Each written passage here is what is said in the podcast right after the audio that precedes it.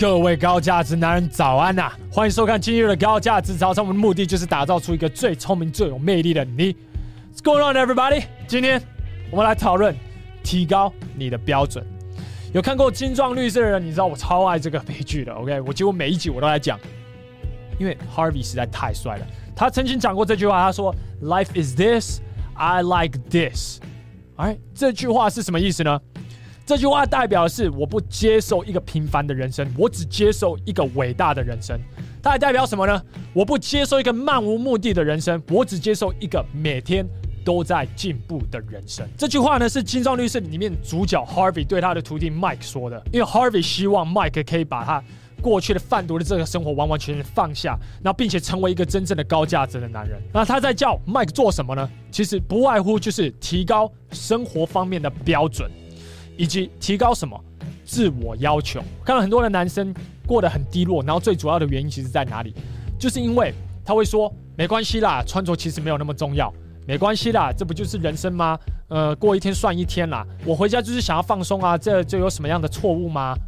是，你回家就想要放松耍废，这我完完全可以理解。上了一天班。其实不会再想要去想工作的那些事，我理解。然而，你的人生如果没有一直在做一些自我提升的动作的话，你在你的情场以及职场，你是很难成功的。我必须讲，如果你今天的目标是一个平凡的人生的话，那你就继续往这样子的方向做，我觉得是 OK 的。可是你看到了成功的人士，如果你会脸红的话，那表示你需要做一些改变了。你在做事如果是这么的靠北，这么的平凡。这么的漫无目的的话，那你就不要看成功的人士，你你你不要看有钱人就脸红，因为你不知道他的钱到底是从哪里来的，就这么简单。你不要一直在那边靠呗，你不知道他走过了哪条路，即使是二代，你也不知道他走过了哪条路，你就没有资格去批评任何人。如果你整天都在抓家里耍废，你在工作方面没有任任何的目标的话，你没有资格批评任何的人，就这么简单，你就完完全全不要在乎。这些人生方面的准则还有标准，你都不要提高，你就过一个平凡的人生就好。Who the fuck cares, right? But you have no fucking right to complain. 你没有任何抱怨的权利。大部分台湾的男生生活会过很低落的原因，就是因为他的生活的准则以及标准设定的非常低。这不是你的错。我们来讨论一下国内以及国外的教育系统方面的差别。今天如果你也想要考上台大的话，唯一的要求是什么？唯一的准则是什么？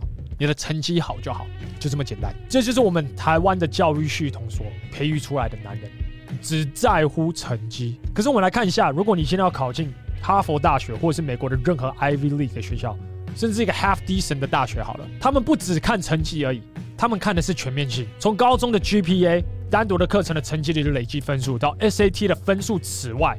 这是我们所谓的成绩嘛？可是你有没有参加过社团？而在这些社团当中，你是否成为当中的领导的角色？我们在讲的几几种合唱团，例如合唱团嘛、棒球嘛、篮球嘛、美式足球嘛，我们在讲运动嘛、争论社 （debate team） 嘛，这是我在讲的社团。这些大学是真的会看的。然后你在高中的时期的时候，你是不是有在打工？他们还在乎什么？学校的老师对你的评价到底如何？我们所谓的 letter of recommendation，我们今天要考大学的话，我一定要找几个老师帮我写这个 letter of recommendation 推荐信，寄出去了以后，种种的考核以及审核了之后，他才会录取你进入大学。你有没有发现基准完完全全不一样？国外的大学是全都纳入考量中，因为他们想要知道说你是不是只是一个单纯的书仔。还是你是个全面性的好学生？如果要考上好大学的话，你必须在所有的领域当中都提高自己的标准。这我真的必须说，是环境逼出来的。这是台湾的小学以及这教育系统还有家长一直以来忽略的事情。你们想过，为什么从国外回来的这些小朋友，这些 ABC，感觉他们条件都比较好？真的只是单纯因为他们的家里比较有钱而已吗？不单纯只是这样，是因为他们的生活的标准是被这些环境逼出来的。所以在这边，我觉得比较可惜的地方，是因为台湾的男生其实，在看的每一位，你是拥有好的条件的，而且你是非常非常独特的，你拥有这全世界上的男人都没有的特质。只是那个特质如果要被看到的话，你的潜力如果要完完全全被发现的话。被发掘，然后并且发挥的话，你是需要提高你的生活的准则的，而且是在你人生当中的每一个领域。这样子，异性、老板、合作伙伴们，他才真正会看到你。这是大卫哥真的希望你们被看到。我不希望你再过过去那种很低落的生活了。你知道我们在国外的时候，我们国中就开始抓头发、喷香水、擦防汗剂，甚至我在国中的时候，我们就开始穿西装去舞会了。就如同我跟你们说的，这是环境所逼出来。然而，你们有很多的台湾男生到如今都还不专注在这些小细节上。其实，光一个外在方面的提升，你不知道可以帮你加多少分。然后，因为这些标准的设定就已经在这边，在我们国中的时候，我们就已经被设定在这边了。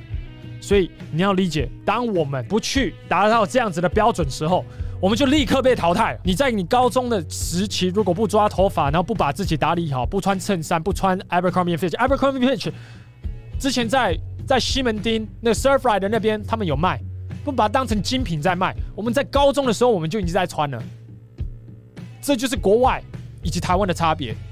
那我现在讲这些不是为了要去贬低台湾人，或者是贬低台湾男生，我是要让你们知道，你知道你要与其他的男人与众不同，只是做一个很简单的事情就好，你就把你的生活的标准，关于穿着方面的标准提高，你就胜过九十 percent 在路上的男生了。真的就是如此，你要穿着得体，头发有抓，然后没有任何的臭味，光这样子你就赢了九十 percent 的男生了，真的没有那么困难。我们比，我们要比好的嘛。我们怎么不可能去比不好的吗？这些生活方面的标准是由我们的台湾的社会所设定的。可是你要去想，好成绩这件事情，有礼貌这件事情，这光这两个生活的准则，到底对于你的职场以及情场有多少的帮助呢？我觉得有限。除非你今天你的成绩已经好到可以去读台大或是政大这两大两个大学校，除此之外，其他的学校对我来说其实都差不多。所以。你要去想一件事情，就是说，除了你的成绩很好之外，成绩很好就只是在大学的时候成绩好，你考进去一个很好的大学，然后你在那边，因为你的学历搞不好，你有办法找到一个更好的工作。可除此之外，你进去真正的职场之后，如果你还是这么的白目，你还活在大学的时期的话，你是立刻会被淘汰的。我可以给你保证。其他的准则呢？其他的标准其实都要跟着一起提升。到这边，你可能会跟我讲说，那提高标准到底在哪几个领域？然后这件事情究竟有多难？因为听起来很难，对不对？来看一下《要命效应》这部电影好了。主角吃了 NZT，他整个头脑开发了之后，他第一件事情是什么？先清房间、清厨房、清书桌。他停止拖延，把出版社在催的稿立刻完成。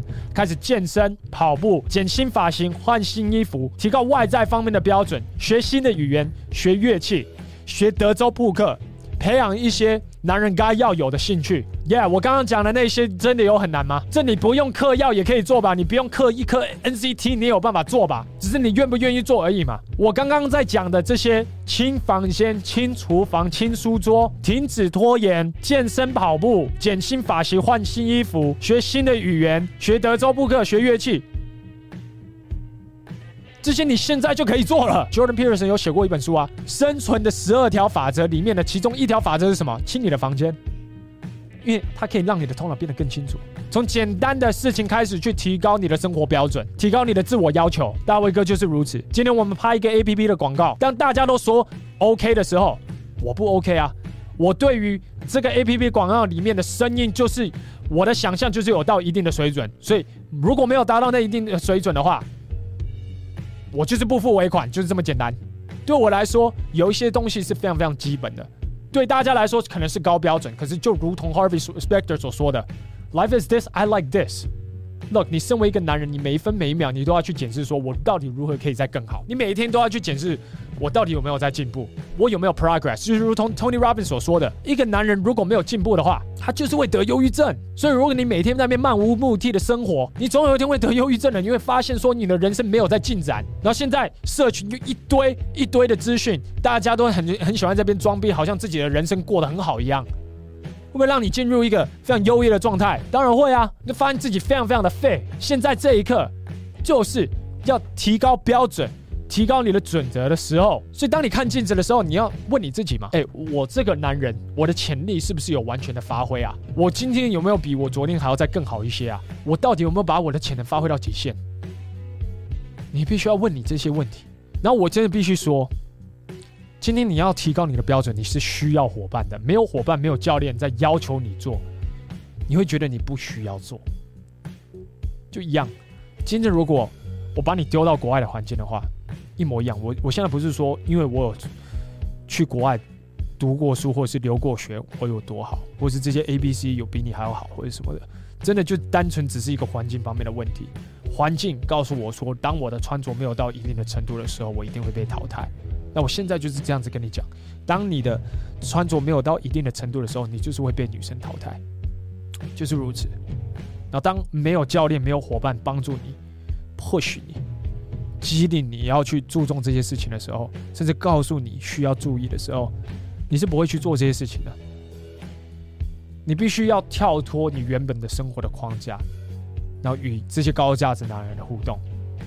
然后事事实上，我们有定期在办一个 GX 高价值男人活动，这是为什么？我非常非常推荐大家要去加入这个 APP 的原因，因为它有一个。